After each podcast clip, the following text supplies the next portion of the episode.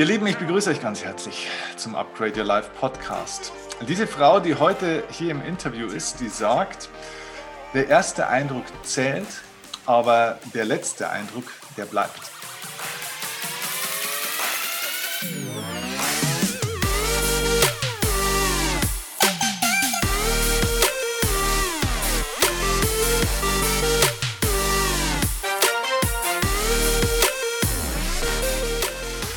Und das ist ein wunderbarer Satz, denn heute ist Petra Linhop im Gespräch. Und äh, wenn ihr diese Frau noch nicht kennt, dann liegt es daran, dass sie eigentlich in der, ich sage das jetzt einfach mal so, in der Branche der Trainer, Speaker, Coaches tatsächlich noch ein relativer Neuling ist, würde ich das mal sagen. Zumindest in meiner Wahrnehmung. Das können wir gleich mal prüfen, ob das wirklich so ist oder ob mir das bisher vielleicht noch nicht aufgefallen ist.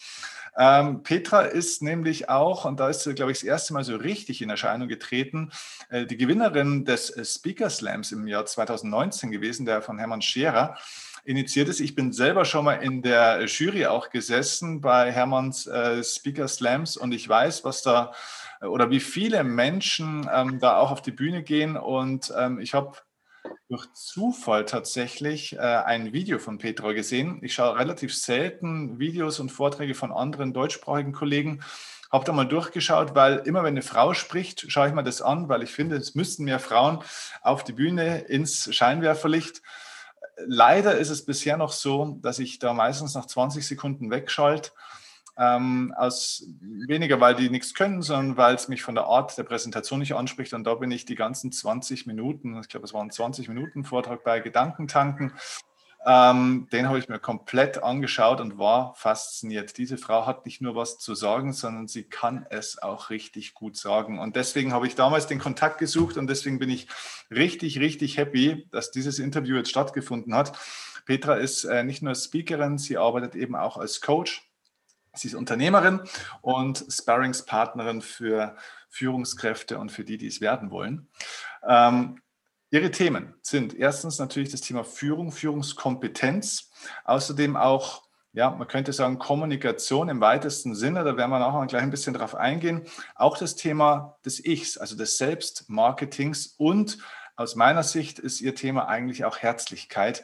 Sie nennt es vielleicht emotionale Kompetenz, aber es ist vielleicht sogar noch ein kleines bisschen mehr.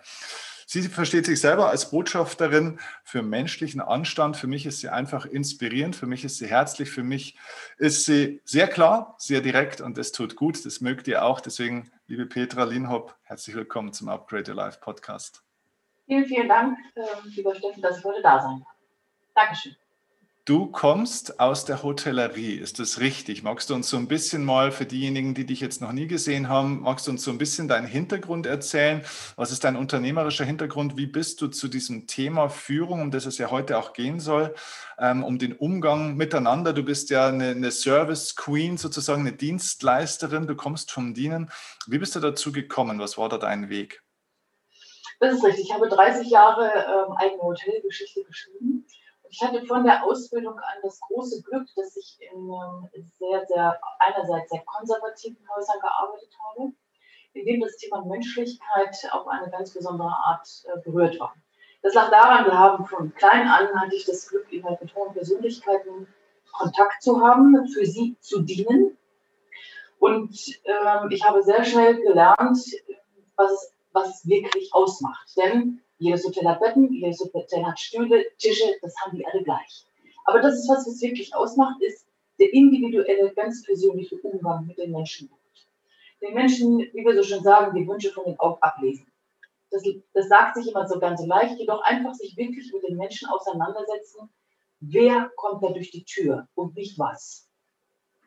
Und damit ging auch relativ zügig dieses, das Wissen, das betrifft ja nicht nur die Gäste, mit denen ich mich beschäftige. Heute wird ja kaum einer mehr nicht gegoogelt, um zu wissen, was macht der, wie sieht er aus. Manche Häuser hängen sich da noch Bildchen hin, damit sie, wenn sie Glück haben und das Bild ist aktuell, die Person mit Namen begrüßen können.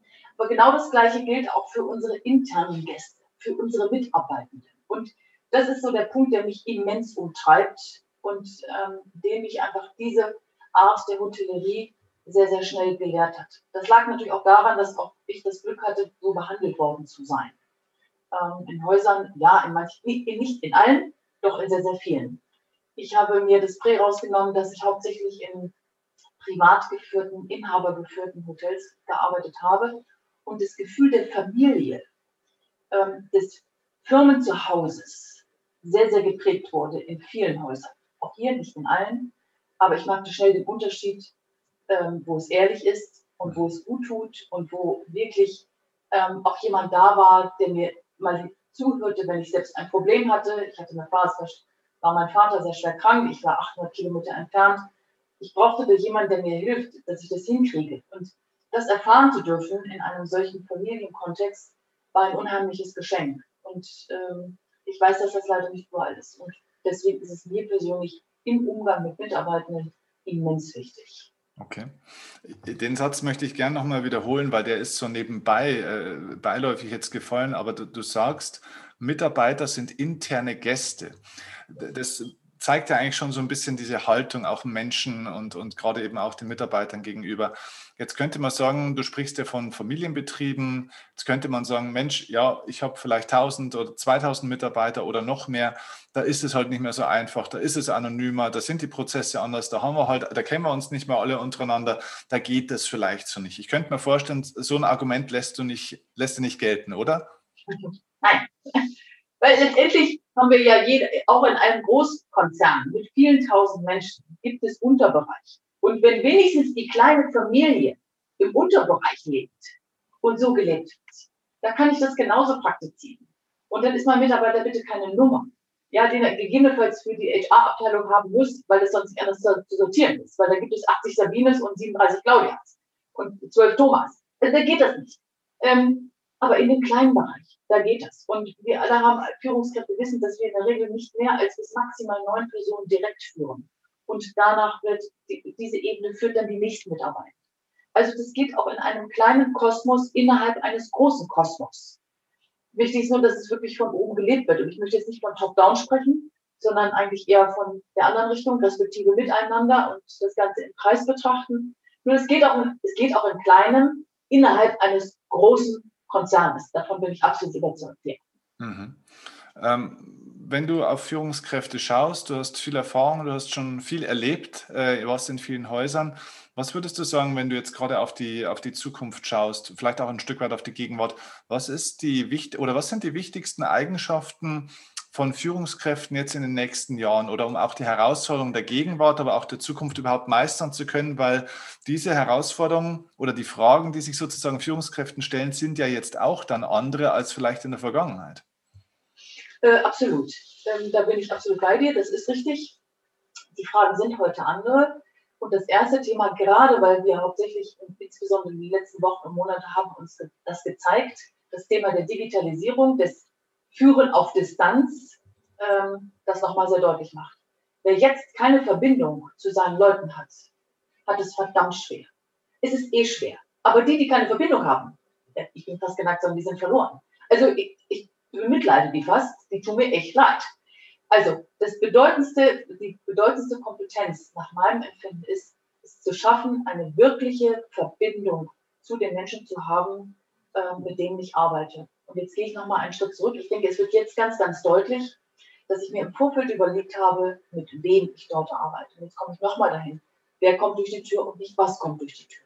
Mhm. Ich suche eine Sekretärin, ich suche einen Tischler, ich suche eine Gesellin, ich suche eine Zahnarzthelferin. Das ist uns allen klar. Das ist aber das eine.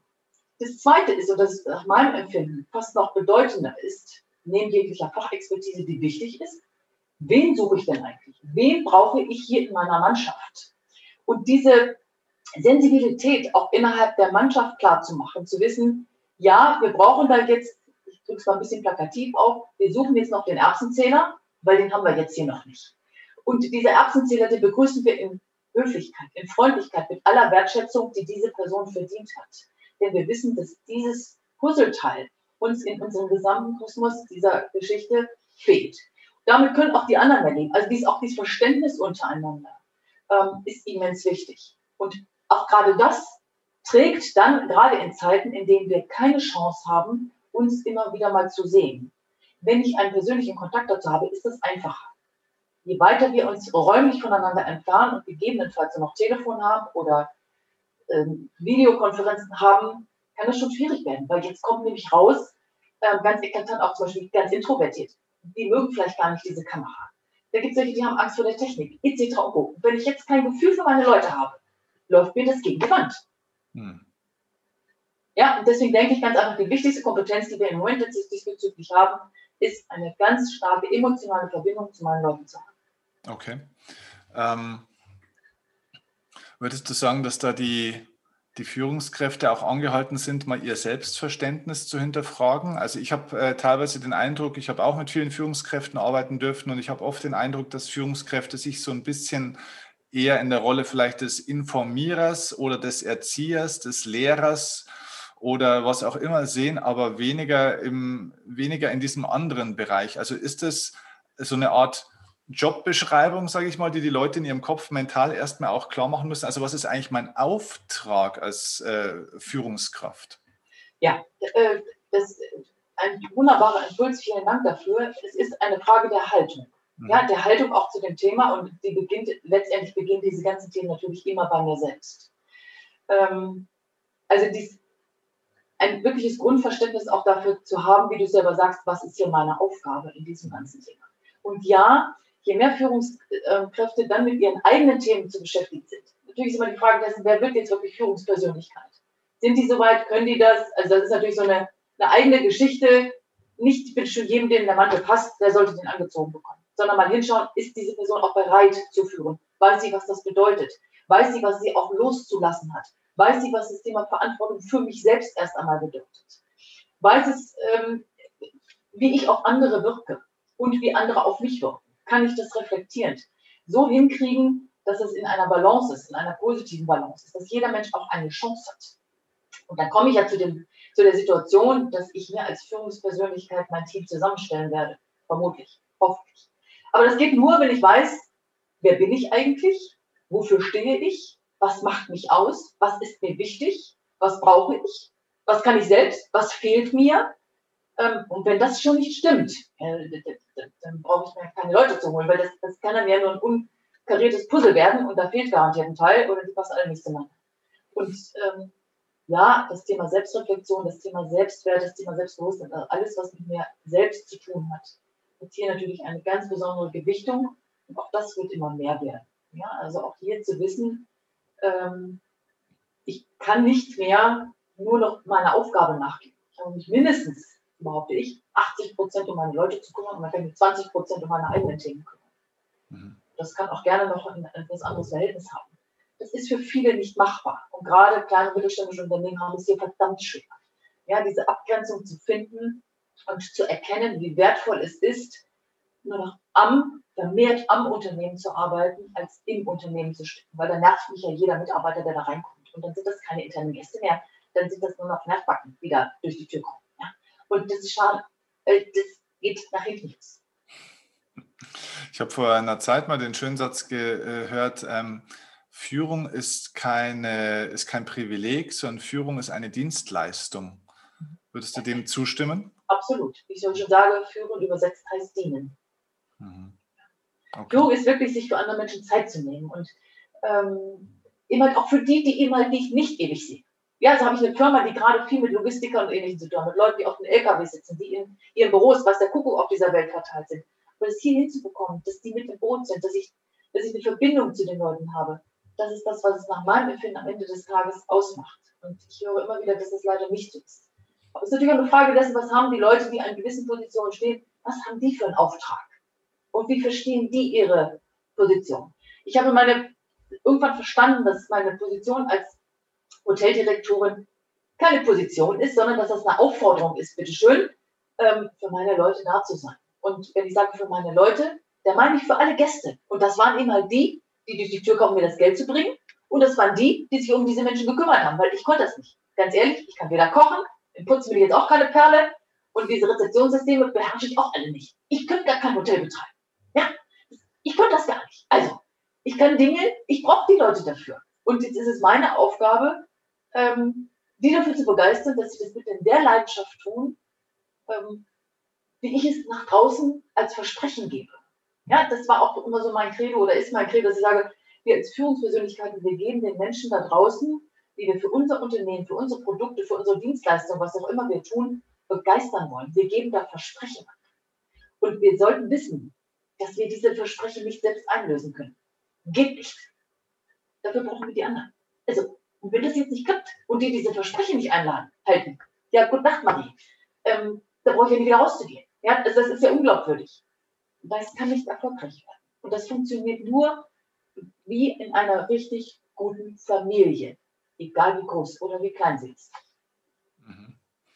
Was würdest du sagen, was droht den Führungskräften, die sagen, ah ja, hier die Linhop äh, mit ihrem Gefühlsdudelkram und so weiter. Ihr braucht mir nichts erzählen. Ich bin seit 30 Jahren im Job. Ich verdiene einen Haufen Kohle. Ähm, ich weiß, wie der Hase läuft. Unser Unternehmen ist erfolgreich. Das kriege ich auch anders hin. Das mag ein weiblicher Führungsansatz sein, aber das geht halt auch anders. Und das ist auch nicht in jeder Branche so. Nicht alles ist eine Dienstleistung, so eine Servicebranche wie die Hotellerie. Wir machen Schrauben, wir machen Autos, wir machen Fahrradreifen oder sonst irgendwas. Ähm, das das ist ja so ein bisschen, sage ich mal, die, die beschränkte Sicht vielleicht oder, oder die Hoffnung zumindest mal von manchen. Aber was würdest du sagen, unabhängig von der Branche, was passiert einem Unternehmen oder einer Führungskraft, die diesen Ansatz, den du jetzt ähm, ja auch, sage ich mal, für den du stehst, die den für sich nicht annimmt und nicht auch ähm, umsetzen kann? Was passiert dann? Ähm, die tut mir leid. So, dieser Ansatz, von dem du gerade sprachst, ähm, wir können jetzt sagen, ja, den habe ich, also ich bin ja Gott sei Dank noch in einem Alter, wo ich sagen kann, den habe ich selber kennengelernt. Dieses, ähm, nur, der Leist, nur die Leistung zählt, nur der Euro zählt, also diese ganzen Dinge, woran Erfolg gemessen wird. Das hat sich geändert. Und diese Menschen, die das jetzt noch sagen, sind nach meinem Empfinden entweder welche, die Jahrgang 1960 und davor sind, oder sagen wir 65 und davor sind, die das kennengelernt haben die seit Jahrzehnten nichts anderes machen und die natürlich auch so weiter gewachsen sind. Bedauerlicherweise ist ja zu erkennen, dass gerade in diesem Unternehmen das Thema des äh, Generationenwechsels häufig leider mit immensen Problemen ver verbunden ist. Wieso? Weil die Folgegeneration, also die, die das, die jetzt Gott sei Dank gelernt haben, ein bisschen anders zu denken und ein bisschen anders miteinander umzugehen, das passt jetzt nicht mehr. Also meine wirkliche Empfehlung ist für diese Menschen, sich dem mal zu öffnen. Und wenn es in stillen Kämmerlein ist, weil sie denken, das ist peinlich, das mal zuzugeben, dass sie sich doch mit diesem Gefühlsduselei beschäftigen. Was unter uns gesagt gar keine Gefühlsduselei ist. Denn diese großen Leute haben alle eine Familie. Und ich ahne, dass sie mit ihrer Familie nicht so umgehen, wie sie teilweise mit ihren Leuten in ihrem Unternehmen umgehen. Und wenn da nur mal darüber nachgedacht würde, wie gut die Familie funktioniert und wie gut eine Familie funktioniert in dem Moment, wo auch mal eine Krise kommt, und wie damit umgegangen wird, bin ich überzeugt davon, dass diese Menschen die Intelligenz dafür haben, das mal auf ihr Unternehmen zu transformieren und einfach mal diesen Versuch zu unternehmen, das auszuprobieren. Eine wirkliche Empfehlung. Denn ansonsten, die Generationen werden in diesen Punkten immer offener und immer ähm, moderater, immer transparenter. Ähm, die, wollen, die wollen das. Die wachsen anders auf, als wir früher aufgewachsen sind. Ähm, früher gab es dieses Patchwork-Familie nicht. Das, manche vielleicht gar keine Familienrahmen haben. So traurig das ist, das Thema Internet, die Massen von Informationen, die auf diese Menschen einströmen. Also der Wunsch nach, nach Führung, nach, nach Rahmen abstecken, nach ähm, Leitplanken setzen, der ist ja da. Das ist ja nicht so, dass das nicht da ist. Es ist nur ein anderer Umgang damit. Dass diese Leitplanken Chancen sind und nicht mehr Bremsen. Ja, so wie das früher war. Da durfte jeder ja nur noch in seiner Kaste hier leben. Das ist ja zum Glück nicht mehr. Wir leben heute von der Weisheit der vielen, das wissen wir alle. Und ähm, ich kann nur empfehlen, dass diese Menschen sich dem stellen, weil ich ahne, dass es ihnen sonst irgendwann ist, ich bin mal ganz provokativ, sich, sie irgendwann nicht mehr gibt, bei allem Vermögen, was sie da jetzt haben. Okay, also äh, klare Ansage an der Stelle. Ähm, es äh, trifft 100% meine, meine Erfahrung übrigens auch. Es ist sehr interessant übrigens auch, äh, du machst wahrscheinlich eine ähnliche Erfahrung. Ich meine, du bist ja eben als Coach und als Rednerin aktiv, genauso wie, wie ich ja auch als Coach und als Redner in Unternehmen aktiv bin. Und äh, man erkennt schon sehr viel, wenn dich eine Führungskraft buchen möchte mit dem Sinn oder mit dem Ziel, dass das Unternehmen besser laufen soll, dass die Mitarbeiter besser drauf sein sollen, dass der Team Spirit besser wird und dass die Leute mal für Veränderungen offener werden. Und jetzt sollst du als externer Experte natürlich mit den Mitarbeitern arbeiten. Soweit, so gut. Nur die Führungskraft klammert sich aus dem Kreis aus. Also das ist der Beobachter. Also das heißt, arbeit bitte mit allen, aber nicht mit mir. ein, ein gutes Konzept ist immer so, wenn ich sage, oder wenn ich, wenn ich die, dann höre, okay, und zusätzlich mit mir oder zuerst mit mir und dann mit den Mitarbeitern. Ja. Wie, ist da deine Erfahrung? Scheitert denn diese Erkenntnis oder, oder dieser Weg, sage ich mal, sich dahin zu öffnen und eben besser zu werden in diesem Dienstleistungsgedanken und in der Verbindung zu den, zu den Mitarbeitern, dass die Führungskräfte entweder nicht an sich arbeiten wollen oder vielleicht Angst haben davor, an sich selbst zu arbeiten? Ich glaube, es ist wirklich eine Frage der Angst, weil ähm, es ist viel, viel Unwissenheit dabei es ist natürlich auch Arbeit, sich diesen Prozess zu stellen. Ähm, das, was teilweise an Halbwissen sich angeeignet wird durch irgendwelche Dinge, die wir alle heutzutage überall finden und wissen, dass leider nicht alles da der wirklichen Wahrheit entspricht. Ähm, gegebenenfalls vielleicht auch mal so etwas ausprobiert haben, auch das erlebe ich mal wieder, und mit schlechten, ja, eben halt nicht mit einem wirklichen Profi gearbeitet haben in diesem Punkt, sondern mit Menschen, die der Meinung sind, also wie wir früher so schon gesagt haben, wer nichts wird, wird Wirt, wer gar nichts wird, wird Gastwirt. Und im Moment habe ich so das Gefühl, und die, die auch daran scheitern, kleben sich Coach über die Tür. So. Und wenn die Menschen an solche Leute geraten, ja, das kann ja nur, das kann ja nur schief gehen. Und dass dann natürlich die Restriktion davor immens ist. Und dieses, also für mich kommt das gar nicht in Frage. Ich verstehe das. Ich verstehe das total. Und äh, kann da immer nur appellieren, bitte sich Mühe zu machen in der Auswahl derer Person, mit der das geht machen wir sich vor, im Sport ist das genauso. Da suche ich mir auch meine Trainer aus, mit denen ich weiß, die fördern mich an dem Punkt, an dem ich eine Schwäche habe. Da gehe ich ja auch nicht zu dem hin, der sagt, also jetzt vom Tennissport, ich kenne mich da nicht so aus, also die Vorhand ist schon super, aber mein Hinterhand, meine Rückhand ist eine Katastrophe. Ja, dann suche mir doch jemanden, der mir diese Rückhand verbessert. Das habe ich in meinem Dressursport früher auch gemacht. Da wusste ich genau, woran es hakt. Dann suche ich mir die Leute, die mir darin, mich darin unterstützen, mich darin ähm, weiterbringen. Und ähm, genauso ist das hier ja auch. Und das hat zu passen da sollte bitte nicht der Erstbeste da durch die Tür kommen. Und ich bin da auch ganz klar, dass ich sage, wenn der Chef oder die Chefin nicht bereit ist, sich diesem Prozess zu stellen, in aller Diskretion, in aller Vertraulichkeit, so dass das ja auch gar keiner mitzubringen hat. Ich meine, das ist unser Job, das so zu tun. Und ich bin in der Hotellerie mit Diskretion groß geworden. Ähm, für mich war das Schlimmste das Unterschriftengut. Gott sei Dank durfte ich das in allen Häusern, die ich selbst führte, weglassen. Das gab es bei mir nicht. Ich wollte, dass sich die Menschen als Mensch wohlfühlen und ankommen und gewertschätzt, gesehen und behandelt. Und genauso ist das mit solchen Leuten und mit einem Coach. Und wenn dann das klar ist und das Verständnis dafür da ist, weil machen wir uns nicht vor, wir brauchen doch diese Führungspersönlichkeit dafür, dass die gemeinsam mit uns das trägt, was wir da umsetzen.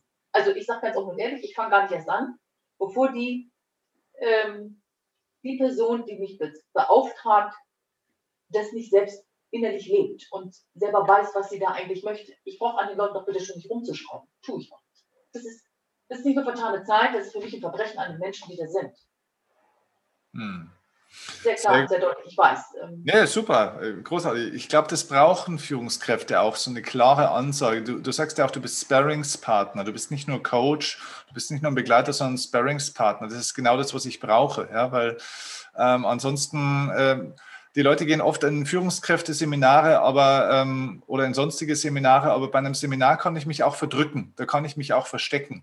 Aber im One-to-One, -One, im Sparring, ja, wie beim Boxen auch, mm, da, da wird es offensichtlich, was die Schwachpunkte sind. Dann kann ich mich nicht verstecken und ich glaube, das ist genau das, was eigentlich gefragt ist tatsächlich. Ne?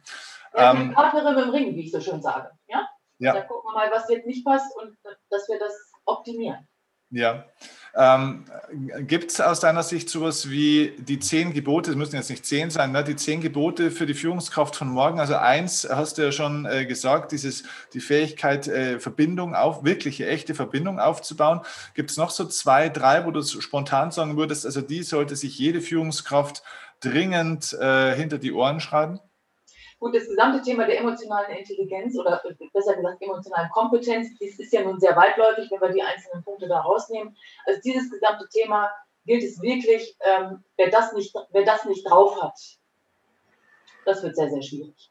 Und damit verbindet sich, und ähm, das ist vielleicht noch ein Punkt, ähm, sich in der, im ersten Schritt, im aller, allerersten Schritt mit sich selbst zu beschäftigen und für sich selbst Klarheit zu haben und zu wissen, wofür stehe ich, wer bin ich, was will ich erreichen, ähm, was, was sind meine Werte. Ja? Auch das, ähm, dass dieses Thema der Sinnhaftigkeit und der Werteorientierung mal klar ist. Und die hat als erstes mal für mich selber klar zu sein. Und ähm, also auch dieses wirklich eine wahre Empfehlung, eine Sinnhaftigkeit in dem zu haben und zu geben für das, was wir tun. Und der Werte klar zu sein, in deren wir handeln. Und dass nur die Leute dazukommen, die diese Werte genauso tragen und haben. Weil sonst funktioniert es nicht. Also das vielleicht mal so als drei ja, also das heißt, du plädierst, weil das ist ja klassische Persönlichkeitsentwicklung, was du jetzt auch äh, ja. ja. sagst. Das heißt, also Persönlichkeitsentwicklung ist die Grundlage oder die Persönlichkeitsentwicklung der Führungskraft ist die Grundlage für Teamentwicklung beziehungsweise dann auch Unternehmensentwicklung. Absolut und sogar auch für Krisenmanagement. Mhm. Ja, ganz besonders. Weil wenn ich da nicht klar bin, kann ich kein Schiff durch irgendeinen Sturm leiten. Wenn ich das Ziel nicht mehr vor Augen sehe und gar nicht mehr weiß, worum geht es hier eigentlich hin, äh, warum bin ich eigentlich auf diesem Ozean, ähm, dann funktioniert das nicht. Mhm. Auch die Klarheit zu haben, wer steht eigentlich auf dieser Kommandobrücke, um mal dieses Bild des Schiffes zu nehmen. Ja? In viel, erleben wir es ja auch, da stehen ja viel zu viele Leute da oben drauf. Und dann holen sich noch einen da oben drauf. Ja, dann kann es ja nicht funktionieren. Jedes Schiff geht irgendwie nur mit einem Kapitän und nicht mit fünf. Das funktioniert einfach nicht. Und diese Klarheit darüber zu haben und vor allen Dingen zu wissen, wo ist das Ziel? Und egal, wie diese Nebelwand sich dazwischen schiebt, das Ziel bleibt klar. Und äh, ich denke, das war gerade in diesem Jahr eine ganz besondere Herausforderung für viele, weil für viele diese Nebelwand ja nicht nur eine Nebelwand, sondern eine ganze, ich weiß nicht, das, die war ja kilometerdick. Also da konnte ja keiner Spiel gucken. Und trotzdem diese Klarheit und den Fokus zu behalten und zu wissen, wofür stehen wir, warum sind wir hier, wo wollen wir hin und was wollen wir erreichen. Diese Verbindlichkeit, auch das ist zum Beispiel so ein Punkt, ja, Verbindlichkeit zu zeigen. Ähm, zu, zu meinen Leuten, zu meinen Themen, zu meinen zu mir selbst, mhm. ja, Verlässlichkeit. Also das sind, gut, das sind eher bei den Werten, aber es sind einfach alles, was mit, der, mit, dem Thema der Persönlichkeit zu tun hat, mit dem Thema, ähm, wer ist der andere, was passiert hier im, mit, im Miteinander, weil das trägt dann auch gegebenenfalls mal gewisse Krisen aus. Und ähm, sonst bricht das Schiff auseinander. Mhm. Und die Teams brechen auch auseinander. Also also und so die Führungskraft bricht auseinander, ja? Machen wir uns nicht vor. So ein bisschen, also der Leitsatz, arbeite intensiver an dir selbst als an deinem Unternehmen, oder? Ja. das hätte was. Wenigstens im ersten Schritt. Ja, ja, das kann genau. natürlich nicht immer so sein. Ja? Ähm, das sollte im Grunde genommen dann beiläufig sein. Nur letztendlich sollte keiner, wenn es geht, ähm, so etwas übernehmen, ohne diese Fragen nicht im Vorfeld geklärt zu haben. Hm, hm. Äh, jetzt kommst du ja aus dieser Hotelleriebranche und wir wissen ja durch die ganze Corona- und Lockdown-Zeit und Phase, sage ich mal, seit äh, Beginn des zweiten Quartals äh, 2020 ist es ja so, dass gerade auch diese Branche mit am härtesten betroffen ist von allen Branchen. Ich glaube sogar, sie ist am härtesten betroffen. Ich habe gestern eine Statistik gesehen über die, die Branchen und die Umsatzrückgänge. Ich glaube, war die Hotellerie und Gastronomie äh, die, die härtest Betroffene neben der Veranstaltungsbranche. Ähm, gibt es in dieser Branche denn jetzt, weil du da, sage ich mal, eine Insiderin bist, trotz aller Dramatik auch äh, positive Stories, Entwicklungen, Beispiele von Unternehmen, die diese Zeit für sich in irgendeiner Form positiv oder gewinnbringend nutzen konnten? Also wie, machen, wie macht man das als, als Führungskraft in der Hotellerie oder in der Gastronomie?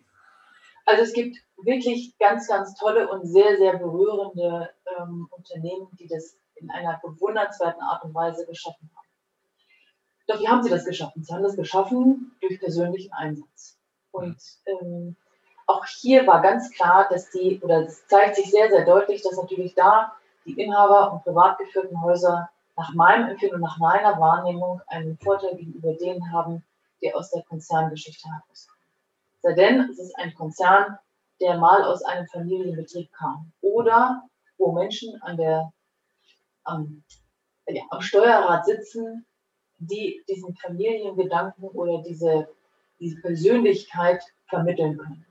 Und dass sie halt nicht nur ihren Gästen, die sie mit diesen Dingen an der Stange halten, was natürlich auch immens wichtig ist, die Menschen nicht zu verlieren, ähm, sondern auch für ihre Leute, die sie um sich herum haben. Und klar zu sein, wir helfen auch wir in dieser Situation. Ob das teilweise finanzielle Hilfen waren, mit denen geholfen wurde. Ob das räumliche Hilfen waren, mit denen geholfen wurde. Ähm, also dieses, dieses Thema füreinander Dasein hat in dieser Phase nochmal einen ganz anderen Stellenwert gehabt. Und nicht nur dann tatsächlich für die eigenen Leute, das wurde häufig zuerst gemacht, sondern dann sogar im zweiten Schritt gemeinsam mit dem gesamten Team dann im Außen, also wirklich in Kontakt zu halten zu den Menschen, von denen sie hoffen, dass sie wiederkommen. ein Hotel, ich will das jetzt aus Werbegründen nicht weiter nennen. Du darfst hier gerne Werbung machen, weil positive Beispiele wollen wir immer nennen. Also wenn du magst, darfst du es gerne sagen auch. Ich weiß auch nicht, ob es ihnen wirklich lieb ist. Sie haben zum Beispiel ihren Gästen einen, einen Weihnachtsbaum nach Hause geschickt. Ach, süß. Mhm. Ja, die haben äh, selbst wirklich Weihnachten in ihrem geschlossenen Hotel mit ihren Mitarbeitern ein Video dazu gedreht und ähm, das, das ihren Leuten zur Verfügung gestellt und jedem ein, ein natürlich ist das mit einer immensen Finanzkraft verbunden. Und ja, alle die, die jetzt hier wirklich gut im Vorfeld gehaushaltet haben, und ich denke, das ist das Hauptproblem für viele, viele, viele, die gar nicht die Möglichkeit haben, diese Rücklagen alle gebildet zu haben. Die gegebenenfalls das Glück haben, dass sie vielleicht noch durch andere Möglichkeiten haben, ihre, ihr Finanzsystem im Gleichgewicht und einer gewissen Balance zu haben. Denn alles, was das Thema Förderung betrifft, ist jetzt eine eigene Nummer. Diese haben auch zum Beispiel einen ganz anderen Einstellung zum Thema Gutscheine. Ja, die gesagt haben, Gutschein, das hilft mir ja jetzt nicht, weil die werden irgendwann alle eingelöst, dann habe ich dann kein Geld mehr. Also das war eine sehr, ähm, auch hier eine Teilung derer, wie, wie wir mit diesem Thema umgegangen sind. Und ja, Gott sei Dank haben viele das, diese Krise als, so wenig wir das jetzt noch hören können, als Chance genutzt. Angesehen davon, dass sie über Themen nachgedacht haben, wie sieht das morgen aus, wenn wir wieder aufmachen dürfen? Weil das von gestern, das gibt es nicht mehr. Es reicht nicht, dass wir unsere Tür einfach wieder aufsperren.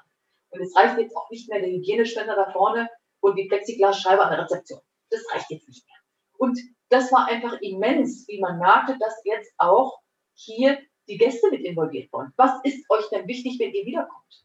Mhm. Oder auch mal den jungen Leuten eine Chance geben und zu sagen, wir müssen uns jetzt diesem Thema Digitalisierung wahrhaftig doch anders stellen. Ja, was gibt es denn da für tolle Optionen? Also es gibt wunderbare Beispiele ähm, und die werden das erleben und die werden es überleben und die werden es nicht nur überleben, sondern die werden richtig gestärkt daraus gehen und die werden einen wirklichen Run haben. Ja, die Ferienhotellerie hatte natürlich über das Jahr, über den Sommer, äh, manche hatten den besten Sommer ever, weil die Menschen nicht mal ins Ausland konnten und im Inland geblieben sind. Ja. Schlimmer sieht es jetzt aus. Schlimmer sieht es definitiv jetzt aus und diese Geschäftshotellerie, ja, die können einem nur leid tun, weil da sind die Möglichkeiten natürlich auch begrenzt. Ja. ja, das ist einfach so. Das ist ganz, ganz bitter, aber trotz alledem, auch die haben zum Teil ähm, wunderbare Formate entwickelt, zu wissen, das Tagungsgeschäft von früher wird es in der Form nicht mehr geben. Ohne Hybrid geht hier gar nichts. Und sich dem Thema zu stellen und das positiv aufzunehmen und der, wunderbare Ideen zu haben, ähm, Übungsschleifen jetzt schon laufen zu lassen also es gibt tolle Beispiele ähm, und wie das leider Gottes in jeder Krise so ist, es gibt Gewinner und Verlierer und das sowohl für jede Branche oder branchentypisch, aber auch innerhalb der Branche. Mhm. Und ich muss zugeben, es gibt hier zum einen die, die entweder so wahnsinnige Finanzpolster haben, weil es eine, ein irres Maß von, von einer Kooperation oder von einem Kettenmodell ist, ähm, die sich untereinander tragen, wo auch das Portfolio der Häuser so divers ist, dass sich das alles irgendwie ausgleicht. Doch es sind vor allen Dingen, und das berührt mich ganz besonders, die, die das als, als, als Herzensangelegenheit leben und für die das ein, ihr Lebenswerk ist. Und ähm, welche wunderbaren Ideen diese Menschen kommen, um ähm, gestärkt daraus zu gehen und nicht weder als Verlierer noch als Bemitleider, die auch sich gar nicht bemitleiden lassen wollen, die das auch ganz klar sehen. Natürlich sagt da jeder, das kann jetzt nicht sagen, das haben die zum Teil investiert in, in Maßnahmen, um sich und andere zu schützen. Doch wie das überall leider so ist, und ja, ich kenne leider auch Gottes die. Und ähm, es ist schade zu sehen, dass sich manche an nichts halten wollen mhm. und meinen, sie brauchen sich auch an nichts zu halten. Mhm. Und ich könnte jetzt ausholen und bin jetzt beim guten Benehmen, das lasse ich jetzt besser, weil es ist schade, weil wir merken, dass sich manche Menschen anscheinend wirklich nicht benehmen können. Und ja. genau die wenigen machen es den anderen, die jetzt aufwachen können, kaputt. Und das tut, das tut weh. Aber ich denke auch, das ist leider Gottes, äh, wir können den alten Pareto jetzt hier äh, bedienen und äh, benutzen. Hm. Ja, das ist wohl, gehört wohl dazu und ist unser Leben. Aber es ist schade, es ist schade. Ich habe äh, auch ein, zwei schöne äh, Beispiele selber erlebt jetzt in, im Jahr 2020 ähm, von speziell einem Hotel, wo ich sehr, sehr gerne bin, auch ein, ein sehr schönes, sehr großes Haus, auch ähm, die natürlich einen unglaublichen Kostenapparat im Hintergrund laufen hatten.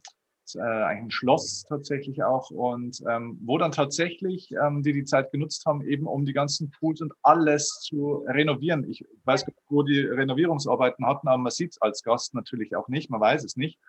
Und dann war halt wirklich der Chefkoch, der dann halt wirklich irgendwie mit der Spachtel im Pool drin gestanden ist und es halt neu verspachtelt hat. Also jeder hat, also die haben keinen externen Dienstleister genommen. Die haben gesagt, Mensch, wir haben 250 Mitarbeiter. Ja. Wir haben alle handwerklichen Kompetenzen. Wir haben das aufgestellt. Wir haben alle handwerklichen Kompetenzen im Haus. Und dann haben die praktisch selbst ihr eigenes Hotel renoviert und was das untereinander wohl erschaffen hat, ähm, für, ein, für ein gemeinsam, also erstmal für eine Wertschätzung für die Materialien, für das Haus, für, für, es ist deins geworden in dem Moment, hat mir der Hoteldirektor das erzählt. Und äh, das ist auch eine großartige Chance, glaube ich, mal so eine Situation zu nutzen. Ne? Äh, absolut, absolut. Ich habe ein wunderbares, ähnliches Beispiel unten aus äh, ganz, ganz Süddeutschland, kurz vor der Schweizer Grenze. Ein Hotel, was eingebettet ist in eine Hofanlage und die haben einen eigenen biologischen Anbau zum Teil. Ja? Und die Mitarbeiter bisher durch, durch das sonstige Tagesgeschäft gar keine Chance dafür hatten. Jetzt haben die mal ihre Tomaten alle selber angepflanzt. Und äh, die Akribie, dass diese Tomate auch bitte wächst und dass diese Tomate dann auch abgegeben werden darf, weil die darf abgeholt werden und die Leute das auch wirklich gemacht haben. Und das war, ja, da, da geht einem das Herz auf und das ist einfach toll und das ist einfach schön. Und in dem Moment tragen die Mitarbeiter auch das Thema Kurzarbeit. Die tragen auch viele, viele Dinge, ähm, die einfach nicht unumgänglich sind. Doch sie haben eine andere Einstellung dazu. Und das Schöne an der Sache ist auch, dass der Mut derer wächst, die trotzdem Not haben in dieser Zeit, weil sie eine Familie zu ernähren haben, weil sie vielleicht Kredit gerade das Haus abbezahlen müssen, weil, weil, weil. Da gibt es genügend Gründe. Und ähm, da diesen Mut rauszukitzeln und zu sagen, du darfst das ruhig sagen und das ist jetzt keine Schande und wir sind alle füreinander da und wir helfen uns jetzt gegenseitig. Ähm, ja, da gibt es schöne Beispiele. Mhm. Ähm, ich würde gerne mal noch auf einen weiteren äh, Themenpunkt kommen. Das ist in Bezug auf Führung jetzt natürlich ein sehr sensibles Thema, aber ich möchte es trotzdem machen, weil das äh, mit dir im, im Sparing jetzt einfach auch, finde ich, wahnsinnig gut passt. Und zwar das große Wort Liebe. Frage an dich. So, jetzt, jetzt zucken die männlichen Führungskräfte alle schon zusammen und äh, die weibliche vielleicht auch, weil sie sagen, oh Gott, oh Gott, oh Gott, jetzt, jetzt wird es esoterisch. Ähm, aber tatsächlich mal an dich jetzt die Frage von deiner Erfahrung. Ähm, braucht Führung heute oder in Zukunft oder generell, braucht das ein gewisses Maß an Liebe? Welche, also welche Rolle spielt Liebe bei der Führung von Menschen und von Unternehmen? Ähm, eine sehr, sehr große, weil ich sage, vor Dingen dann, wenn ich mit Menschen umgehe, wenn ich keine Menschen liebe, erstmal in erster Linie, dann sollte ich nicht mit Menschen arbeiten. Ähm, oder dann wird es sehr, sehr schwer, wenn ich das nicht tue wenn ich an jedem etwas finde, was mir nicht passt. Ähm, ja, ich bin definitiv davon überzeugt, dass Führen sehr, sehr viel mit Liebe zu tun hat, eben halt zu vielen Menschen. Ich spreche jetzt nicht von dem Chef der Sekretärin auf den Popo klopft oder die Kollegin, die sich in den anderen verguckt hat und dementsprechend, das meine ich alles gar nicht, darum geht es gar nicht. Es geht nicht um körperliche Liebe, es geht um eine gewisse Herzlichkeit, es geht um eine eine innere Verbindung miteinander und zueinander. Es geht um ein, ich kümmere mich um dich, ich sehe dich, ich nehme dich wahr. Und ähm, du bist mir als, als Mensch, bist du mir wichtig. Mhm. Und darum geht es. Und das geht nach meinem Empfinden nur dann, wenn ich eine gewisse Liebe und Leidenschaft für die Menschen empfinde und den Fokus auf diese Menschen auch wirklich richte dann würde ich mal so schon sagen, es wäre schön, wenn ich wüsste von jedem Mitarbeiter, wie die Augenfarbe ist, weil in dem Moment habe ich den einer wirklich intensiv in die Augen geschaut. Und das nicht, weil ich mich in die verliebt habe, sondern weil sie mir wichtig sind und ich einmal eine wirkliche Verbindung aufgebaut habe. Und ähm, ja, Liebe gehört für mich zum Thema Führung mit dazu. Und das ist alles nicht, nur nicht esoterisch. Und ich bin sehr weit von Esoterik entfernt. das haben wir schon gemerkt. Davon ja. ja, ja. Ja, ähm, ich sage immer den Führungskräften, wenn du deine Mitarbeiter nicht mehr liebst als deine Produkte bzw. Dienstleistungen, dann hast du als Führungskraft echt ein Problem. Ja. ja. Und ich komme jetzt nochmal zu dem Thema der internen Gäste. Ich liebe auch meine Gäste. Ja, die meisten lieben die Leute nur oder ihre Kunden oder Patienten, weil sie ihnen Geld. Nur wenn die sich nicht die Mühe geben, diesen Menschen mit einer gewissen Liebe entgegenzutreten und denen das Gefühl zu geben, du bist bei mir gut aufgehoben. Ich kümmere mich. Ich mache alles, was du willst. Also im bitte übertragenen Sinne. Ja? Also um diesen König Kunde, wie es manche Menschen ja auch nennen, ähm, glücklich zu machen. Mhm. Da, da, tun wir es doch. Und nach meinem Empfinden ist es doch eine Kleinigkeit, das auch für meine internen Gäste zu legen. Und wenn ich die so sehe und die so liebe, dann kann nur was Gutes dabei rauskommen. Mm, absolut, absolut. Wie sieht denn ähm, dein beruflicher Alltag momentan aus? Ähm, bist du selbst noch aktiv jetzt auch in der, in der Hotellerie oder hast du dich auf Speaking und Coaching rein spezialisiert? Ähm, ich habe 2000, jetzt muss ich gerade erstmal nachdenken, ja, 2018 mein Traumhotel gepackt. Und ich dachte mir anfangs, oh, so ein Leben ohne Hotellerie, das kann ja jetzt nicht so dramatisch sein. Heute sage ich, ich vermisse das. Mhm. Ich vermisse das, Gastgeberin zu sein. Und äh, ja, ich sehe viele Dinge, die ich ähm, tue, um nicht zu sagen, eigentlich alle Dinge tue. Ob ich nun auf der Bühne stehe, sehe ich wahrlich so, dass ich meinem Publikum als Speaker diene. Wenn ich meine Klienten habe, dann diene ich denen, indem ähm, als Coach, dass ich meinen Klienten diene. Das Thema umtreibt mich sehr. Äh, richtig, heute kümmere ich mich auch im Moment zu 100 Prozent darum. Ich habe manche Verbindungen natürlich zu der Hotellerie. Ich darf manche Hotels begleiten. Doch ich merke, das sage ich ganz offen und ehrlich, wie schwer es mir fällt, wenn ich dann hinter der Office-Tür, würde ich schon sagen, stehen zu bleiben habe. Und äh, der Gang durch die Office-Tür hin zum Gast und das Gastgebertum nicht dabei ist. Ähm, also von daher ist mein ganz, ganz großer Traum, dass ich das äh, kombinieren kann, dass ich irgendwo mein eigenes kleines Hotel habe. Und ähm, eine mir sehr, sehr begleitende Person, ich bin sagen, wie eine Mentorin ist sie für mich. Und sie sagte irgendwann mal, Petra, ähm, du hast eine ganz besondere Art und Einstellung zur Hotellerie und zum Gastgebertum. Und im Moment haben wir eine andere Zeit. Und park doch einfach mal dein Traumhotel. Und das Traumhotel habe ich gepackt. Ich weiß, wie es aussieht, ich weiß, wo es steht, ich weiß, also nicht den Ort, aber ich weiß, wie das drumherum aussieht. Das sehe ich alles und ähm, ich bin davon überzeugt, dass ich das eines Tages treffe. Und bis dahin mache ich das, ähm, was ich, das hört sich jetzt komisch an, was ich nebenbei liebe. Und im Moment liebe ich das ähm, voll und ganz. Und äh, das macht mich glücklich. Und ich weiß, dass mein Hotel und ich, dass wir uns eines Tages treffen.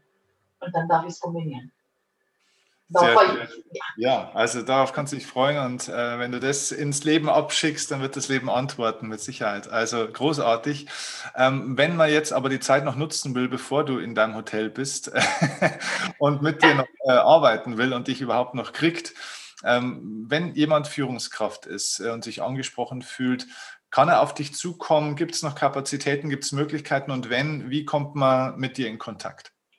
Also Kontakt bitte jederzeit herzlich gerne. Das ist das Schöne aus der Hotellerie. Wir kennen ja kein Wochenende. Ja? Also wir kennen ja kein Wochenende. Das ist mir eigentlich gleich, welchen Wochentag wir schreiben. Und wir kennen ja zugegebenerweise die meisten, also zumindest so wie ich das verstanden habe, auch keine Uhr. Also ähm, natürlich bin ich kein 24-Stunden-7-Mensch, nicht mehr. Ähm, die Phase, ja, die Phase hatte ich auch ich mal und habe gelernt, dass das nicht funktioniert. Ähm, doch trotzdem, für mich ist wichtig, für die Menschen da zu sein. Und ja, wie können Sie mich kontaktieren? Ich habe eine eigene Webseite, ähm, die meinen Namen trägt, Petra Linhoff, so heißt auch mein Unternehmen. Und ähm, ich freue mich auf das, was da an Anfragen kommt. Und ich finde immer ein Zeitmodell, ähm, dass man, es kommt auch das Thema an. Ja? Es gibt Menschen, die haben wirklich jetzt ein Batterieproblem. Und ähm, es gibt andere Themen, die mit anderen Aufgaben bis dorthin belegt werden können. Ja? Dass Menschen erstmal in eine gewisse Selbstreflexion zu gewissen Themen kommen und ähm, damit eine gewisse Zeitspanne überbrückt. Hm. Also von daher, ich bin für alles offen und das Wort Nein, das, ähm, das gibt es bei mir, ja, ganz klar. Doch das gibt es eher inhaltlicher Art, hm. als dass es und auch menschlicher Art, das hat zu stimmen und zu passen. Ich muss wirklich das Gefühl haben, dass ich den Menschen, dass ich sie wirklich unterstützen kann und dass ich eine, eine Wegbegleiterin ist, die diese Menschen voranbringt, die sie weiterbringt. Und äh, ja, auch das ist mir schon passiert, dass ich gesagt habe, ich bin nicht die Richtige für Sie, doch ich bringe Sie gerne mit jemandem zusammen, von dem ich überzeugt bin, dass diese Person Ihnen viel, viel mehr helfen kann. Hm. Und das ist, manche verstehen das nicht, aber für mich ist es ein unsagbar angenehmes Gefühl, weil ich weiß, was ich kann, ich weiß aber auch, was ich nicht kann. Und hm. das Wichtigste für mich ist, dass diese Menschen, die sich an mich wenden, dass denen wirklich geholfen wird, dass sie wieder in ihre Mitte kommen, dass sie wieder in ihre Entfaltung kommen, in ihr Potenzial kommen und das leben können ähm, als Führungspersönlichkeit und auch als Mensch, wofür sie da sind, wofür sie stehen und äh, dass das zum Tragen kommt. Und manchmal kann ich nicht helfen. Doch dann ist es gut, ein wunderbares Netzwerk zu haben, auf das ich dankenswerterweise zurückgreifen kann, um zu wissen, dann habe ich jemanden, der, der hilft. Und ich sage dann auch mal, ich bin nicht weg für Sie, ich bin weiterhin da. Und wenn es nicht klappt, dann bitte melden Sie sich wieder. Und dann finden wir einen neuen Weg. Ja. Und das klappt wunderbar. Und das macht mich sehr glücklich. Sehr gut. Also, äh, wenn ihr euch angesprochen fühlt, wenn ihr selbst menschlich äh, in eurer Position als Führungskraft ähm, Unterstützung möchtet, wenn euer Unternehmen, in dem ihr arbeitet oder dem ihr auch vielleicht vorsteht oder einer, zumindest einem Bereich, einem Team vorsteht, wenn das mal auch einen klaren Impuls in diese Richtung braucht, dann äh, geht auf Petra Linhop zu. Ähm, Petra, wir verlinken in der Videobeschreibung sowie auch im Podcast in den Show Notes erstens deine Webseite, natürlich auch deinen sonstigen Kontakt und E-Mail-Adresse, wenn das recht ist. Ja. Und vor allem werden wir auch nochmal ähm, den Link zu dem Video, das ich gesehen habe, was der Anstoß war, dass ich dich kontaktiert habe. Auch das möchte ich nochmal ähm, unten in, de, in, der Videobeschreibung und auch in den Show Notes im Podcast verlinken, weil ihr dann auch nochmal seht, was diese Frau auch auf der Bühne kann. Das heißt, unabhängig von Coaching und Beratung kann es eben auch ähm, ein Impulsvortrag sein, entweder mit Sicherheit, du machst wahrscheinlich auch digitale Geschichten, aber natürlich dann auch in Kürze wieder live bei euch, weil wenn ihr das seht, es gibt wirklich, und das sage ich bei allem Respekt, es gibt wahnsinnig viele Frauen, die echt sehr viel können, die manchmal sehr viel mehr können als ihre männlichen Kollegen, die es aber noch nicht so präsentieren können. Das ist noch ein bisschen, äh, wo wir dran arbeiten. Es wird aber immer besser. Aber du bist eine, die es echt kann. Und das ist eine herausragende Performance. Ich sage das nicht, um Honig äh, ums Maul zu schmieren. Also ich kenne wirklich den Markt, glaube ich, ganz gut jetzt nach 12, 13 Jahren. Aber du gehörst für mich zu den Top 3 Frauen auf der Bühne von der Performance. Das ist sensationell, was du da ablieferst. Ähm, also von dem her sei es jedem empfohlen, wenn man mal auch eine Frau auf der Bühne haben will und äh, das wäre auch in Firmen mal angebracht, nicht nur immer die Männer zu holen, ähm, dann wärst du, finde ich, eine echt großartige Wahl. Also empfehlt es gerne weiter, schaut es euch erstmal an und wenn es euch gefällt, dann empfehlt es weiter. Ich danke dir für die Zeit. Ich danke dir. Äh, ich danke dir. Ich bin jetzt sehr berührt, äh, vor allem auf dieser Worte. Vielen, vielen Dank. Ähm, ich finde, wir sollten an dieser Stelle vielleicht noch eine, du kommst selbst aus dem Sport, du weißt, wie es ist, einen Trainer an der Seite zu haben. Und ich hätte das alles nicht alleine geschafft, auch dort nicht auf der Bühne zu stehen. Und ich habe zwei ganz wunderbare Menschen, die sich, äh, die mich hierin begleiten. Und ich weiß jetzt nicht, ob ich sie nennen darf, ähm, das überlasse ich dir, das, da mache ich das gleich. Ähm, eine Sache würde ich gerne nur an dieser Stelle auch der Korrektheit korrigieren, weil das bin ich Jana und Gertrud Harvey schuldig. Ähm, Sie waren die Initiatoren dieser Speakers äh, Slam in Kornwestheim in 2019. Ah, okay. Das war in Verbindung mit Hermann Scherer, ja, weil er bis dahin der Einzige war, der diese Weltrekordgeschichte da aufgestellt hat. Und das war so ein bisschen der Anlass dafür. Mhm. Ähm, ähm, ich habe zwei wunderbare Menschen, die mich dies begleiten, abgesehen davon, dass mir Frank Asmus ähm, mir ganz besondere hilfreiche Hinweise gegeben hat. Doch ganz bedeutend sind, ähm, auch hier bin ich ähm, auf zwei Polen unterwegs. Einmal auf der männlichen Seite, und das ist Michael Bousquier. Ja. auf der weiblichen Seite Daniela Ben-Seid. Und die beiden sind vollkommen anders. Und genau das macht es aus. Und das macht einen Riesenspaß, sowohl mit dem einen als auch mit den anderen. Und das in der Mitte zusammenzubringen. Und ähm, ja, also auch da mit allem Respekt und absoluter Dankbarkeit diesen beiden Menschen gegenüber, weil sie sind mir tolle Begleiter, die ich nicht mehr missen möchte in meinem Leben und auf diesem Weg. Und ähm, ich finde es wichtig, das zu sagen, weil ähm, es wäre fatal zu sagen, ich kann das alles aus mir selbst. Nein. Sehr gut, ja. Also mit Michael habe ich auch schon sehr, sehr viel gearbeitet. Ähm, der hat mich auch sehr unterstützt und äh, mir geholfen, auf der Bühne zu performen. Großartiger Mensch. Daniela natürlich sowieso auch, äh, kenne ich auch ganz was heißt gut, aber kenne ich. Und ähm, da, da hast du zwei tolle, zwei tolle Menschen. Da sind dann schon die drei richtigen auch zusammengekommen. Ne? Man kriegt auch die Coaches, die man verdient. Ne? Also, und ich freue mich schon, äh, dann mal in deinem Hotel irgendwann auch äh, Gast sein zu dürfen. Das Sehr gerne. Ich würde mich riesig freuen. Ja. Okay, gut. An der Stelle, wir quatschen gleich noch weiter, aber äh, an der Stelle äh, darf ich mich schon mal hier im Interview von dir verabschieden und sage nochmal vielen Dank für deine Zeit. Ich danke dir, lieber Chef.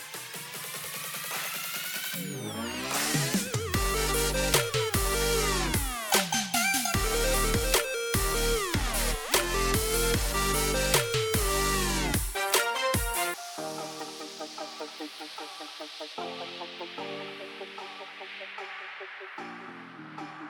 you.